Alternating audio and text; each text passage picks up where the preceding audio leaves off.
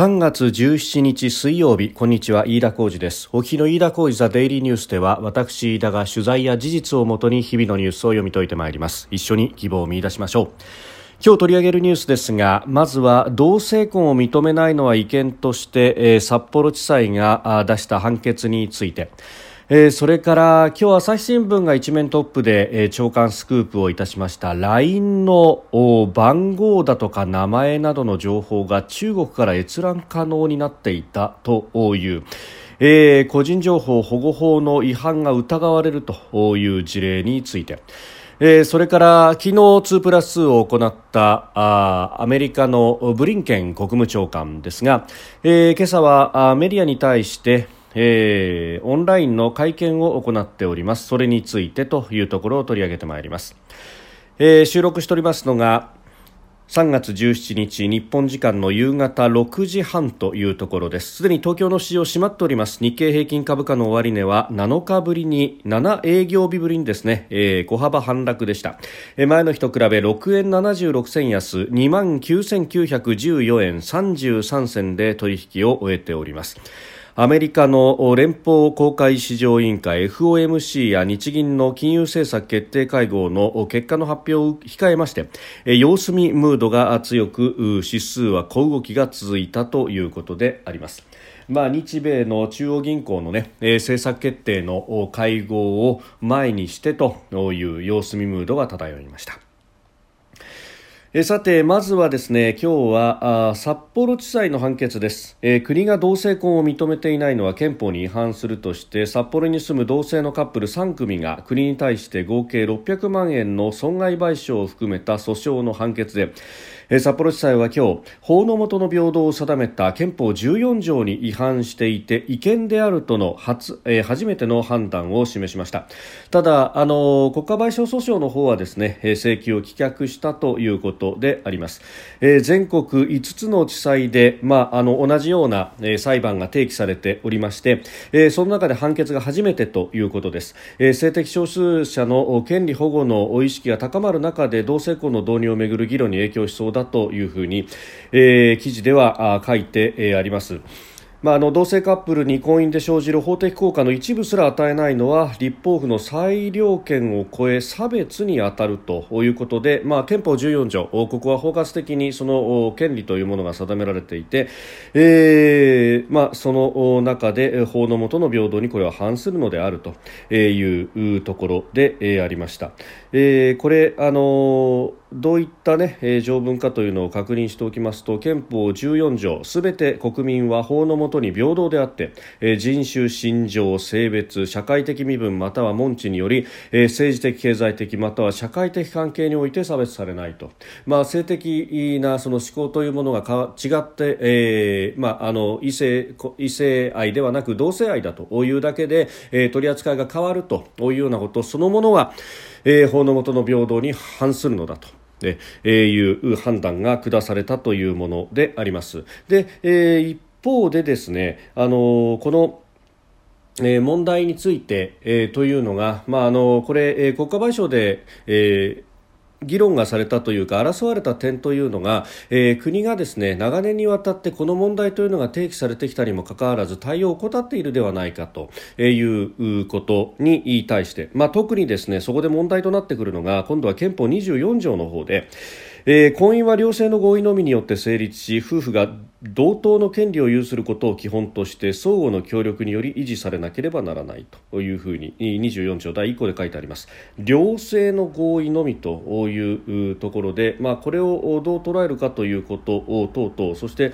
あのそれによって、まあ、あの婚姻に関わる法律というものが、まあ、定められているというところ、まあ、特に民法にその規定がありますけれども、まあ、これ、えー、そのものというのが、えー、今回は法の下の平等の部分では抵触するということではありましたけれども、まあ、こういった問題、えー、提起され、えー、出したあ頃というのが、まあ、いつからかというのを捉えると。えーまあ、あの新しい権利というようなあ形で、えーここ10年、20年ではないかということで、まあ、その著しく、まあ、怠ってきたという期間があのすごく長いというわけではないということで、えー、損害賠償の部分というのは却下がされたということで、えー、あります。で、えーまあ、あの他方ですね、憲法13条にすべて国民は個人として尊重されるというふうに書いてありそして生命自由及び幸福追求に対する国民の権利については公共の福祉に反しない限り立法その他国政の上で最大の尊重を必要とすると、まあ、この部分も欠けているからこそ、えー、賠償に値するのだというような議論もあったわけですけれどもその部分に関しては棄却されたということであります。で、えー、これをじゃあどう今後していくのかということでさまざ、ま議論があります。あの中には現行の民法上の規定であっても同性婚はできるのだというふうにいう指揮者もいらっしゃるんですけれども、えー、一方でですね今回その14条1項の憲法違反であると法の下の平等の違反ということは認定されたんですけれどもじゃあ憲法24条が、えー、例えばその14条と、まあ、これあの同性婚に関しては齟齬をきたすわけですね。両性の合意という規定があるというところでこの両性をどう捉えるか。なあの旧来からの判断では、まあ、あの男性と女性という形になっていましたけれども。これをどう捉えるかというところにおいてこれはあの憲法の中で2つが、えー、相互をきたすということになりますで,、えー、であるのでこれを民法改正によってやろうとすると結局どっちかの憲法に違反してしまうという違憲立法の形になってしまうのでこれはあの法律の建前として、まあ、法律と憲法どちらが優越するかというと当然ながら憲法が優越するということがありますので。えそうすると違憲立法は形と上でこれは論理上できないということになってしまうと。ですので民法改正でこの解決を図るというのは非常に難しいと。であるならばどうするのかというところでこれはあの参議院議員もなさった松浦大吾さんという方がツイッターにも詳しく、えー、書いてありますが、まあ、結論としてはもう2通りしかないと。1つは憲法を変える。特に憲法24条の両性規定を変えることによって、えー、両性を例えば両者の合意によるなどにして、えー婚姻の制度の中に同性婚を組み入れるという形にするかあるいは婚姻という制度を取らずにパートナーシップ制度というような、まあ、あのある意味婚姻に準ずる権利関係は全て婚姻と同じようだけれども、まあ、ある意味名称が違うというような制度を、まあ、法律として新たに作るという形にするか。この2つしか解決策がない、まあ、いわば、えー、これはですねあの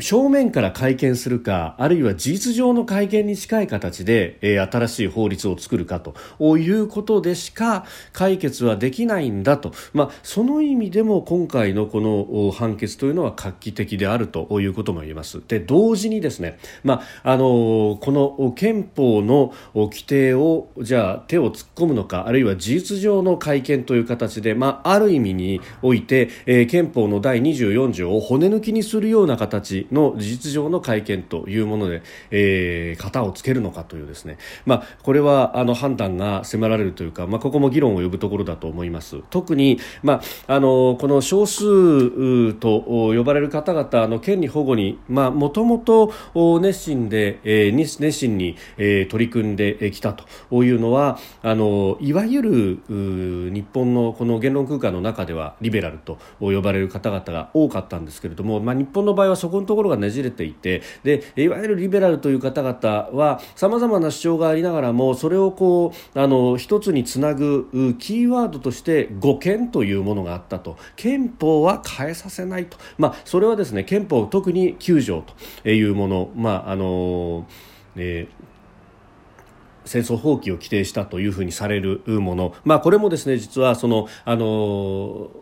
日本国憲法が、まあ、定められたあの当時の、まあ、特に英文をもとにして定められたというあたりの、まあ、解釈の経緯などもたどると実はそうじゃないという、え、これはあの東京外語大の篠田秀明さんなどが、え、指摘をしている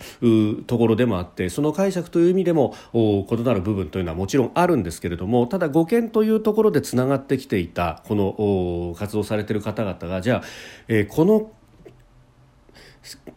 裁判の結果判決を突きつけられてじゃあこれで会見に行けるのかというところになっています。私はですね70数年前にこの作られた憲法が今の価値観に合わないというのは当然ながらあることであってそれは別に安全保障の話だけではなくってえ、えー、こうしたまあ国民の福祉であるとか多様な価値観というものが出てきたところいやこれはもちろんですねあのこれが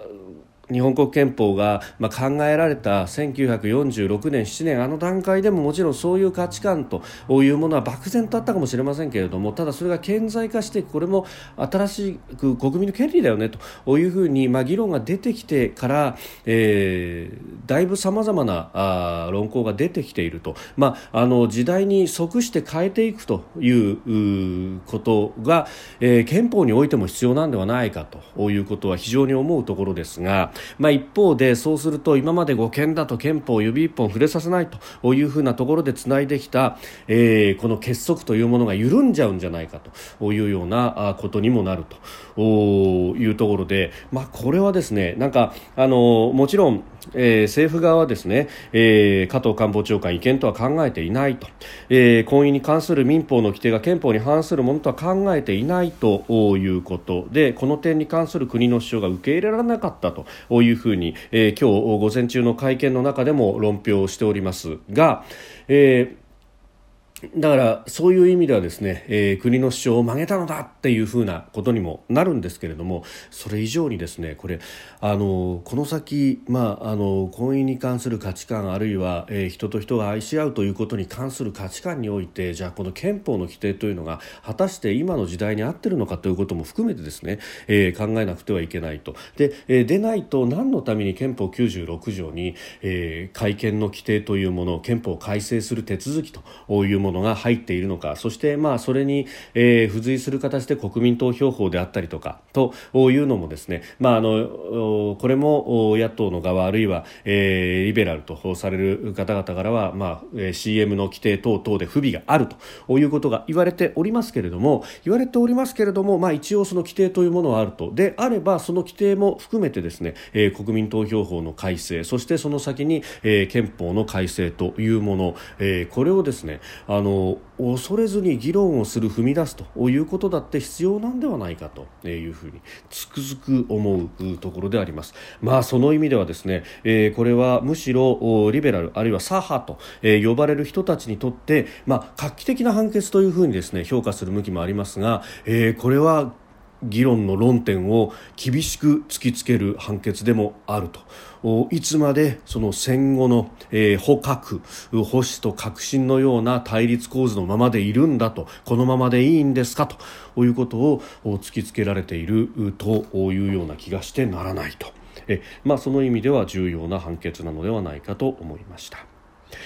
えー、それからですね今朝あの朝日新聞が一面トップから、まあ、社会面という形で、えー、スクープで出してきました。もうあの使っている人非常に多い SNS、LINE ですけれどもこの利用者の個人情報が中国の関連会社の技術者から閲覧可能な状態になっていたことが、えー、報じられております、えー、その後ですね、まあ、あの後追いの形で、えー、各社一斉に報じているというところなんですけれどもこれデータ取扱方法に関する指針では、まあ、海外からのアクセスについて十分に説明をしなかしていなかったということで、まあ、対応に問題があったということになります。で政府の個人情報保護委員会に報告を LINE はしているということで、まあ、近く第三者委員会を設置して経緯や実態を調査するということなんですけれども、まあ、これはその LINE というもの、まあ、一説にはですね日本人の8割8割ですからもう1億人以上が使っていると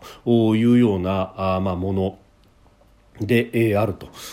いうところ。そして、まあ、最近ではその新型コロナの接触云々であるとかというのの匿名での、えー、アンケート調査などにもこの LINE が使われたりだとか、まあ、一部その手続き等々にも利用したらいいんじゃないかというような話まで出てきているものなんですが、えー、これに対して、まあ、そこで預けた個人情報の一部、えー、電話番号であったりとかあるいは LINE の ID だとか、えー、名前だとかというのがまあ、中国から見られるようになっていたと。で、えー、これが、まあ、一応は今のところ報じられているのは4人の技術者たちだけだということとそれから、あの違法であったりとかあ他人を、まあ、かなり傷つけるような書き込みに関して、えー、削除するようなですね、えー、この投稿監視を大連の会社に委託をしていたんだけれどもその辺の規定というものを、まあ、あの個人情報保護規定を見てもなかなか外に委託しているよっていうのが分かりづらかったと。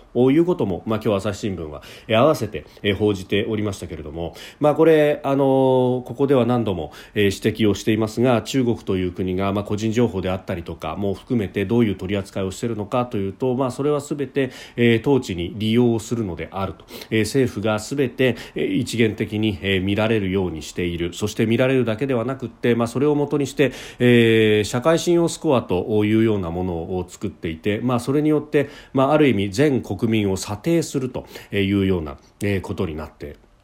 いると。で、えーまあ、あの中国の、ねえー、国民の方々というのは、えー、例えば交通違反一つとってもそれが一生つきまとうような形で、えー、そのスコアに影響するというようなことも、まあ、言われて、えー、おりますけれども、まあ、これを、えーまあ、今後というか、まあ、これに関して、えー、国家の、ね、安全のためということであれば外国人であってもそれは分け隔てなく情報は取るというようなことはすでに中国の国内法では施行はされているというところで中国の、えー、にある国であるとか個人というものは、まあ、要請があれば政府にそういったデータを出すことは拒むことはできないというようなことも合わせて考えるとこれを政府機関が使うということが果たしていいのかということを非常にこう問題提起を含む、えー、スクープであったと思います。しうんまああの一方でそのコスト面などを考えると外注に出すというのがまあ一般的であるというような論評もあるんですけれどもささりながらですね、え、それを中国に、えー、おいそれと出すということが果たして適切だったのかどうかということも含めてですね、え、まあ第三者委員会という形をとりますがどこまでそれでメスを入れられるのかということも含めてですね、え、今後も見ていかなくてはいけないんだろうというふうに思います。えー、それから最後にですねその中国に対してどういった姿勢を見せるのかというあたりで、えー、今日ですねアメリカのブリンケン国務長官が日本のメディアに、えー、対するオンラインの記者会見を行いましてえー、今回のですね、米中外交トップ直接会談で、えー、尖閣諸島周辺の中国船の侵入などに関する日米の懸念というもの、まあ、中国を名指しにして特に海警法に関しても、えー、深刻な懸念があるというふうに指摘をしていましたが、えー、これについても、えー、懸念を明確に伝えると。いうふうに明言をしております、えー、懸念を明確に伝える機会を心待ちにしているというふうにも述べております。またあのブリンケン国務長官はあ拉致被害者家族会の、えー、横田早紀江さんあるいは、えー拓也さんであるとか、まあ、その家族会の方々からの手紙というのを、まあ、ヤング代理大使を通じて、えー、手渡されておりまして、えー、それを読んで非常に心を痛めているというような、えー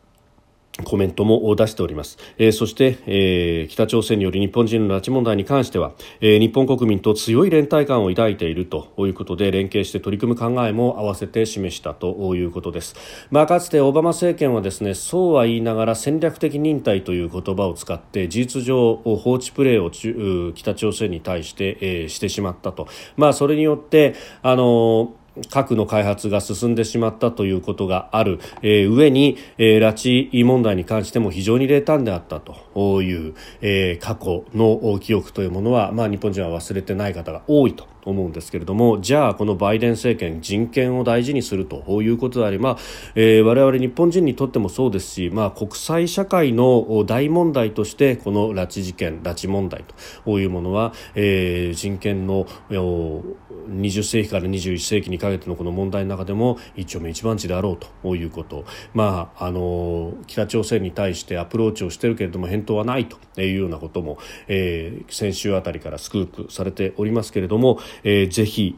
ここも後押し願いたいし、えー、行動で示していただきたいというふうに思うところであります。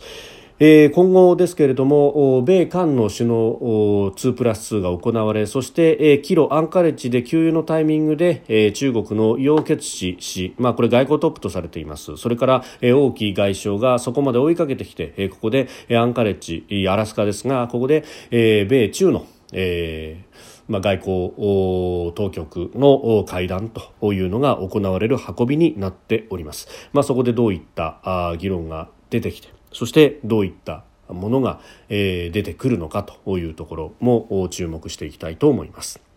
飯田浩司ザデイリーニュース月曜から金曜までの夕方から夜にかけてポッドキャストで配信しております。番組ニュースに関してご意見感想飯田 TDN アットマーク Gmail.com までお送りください。飯田浩司ザデイリーニュースまた明日もぜひお聞きください。飯田浩司でした。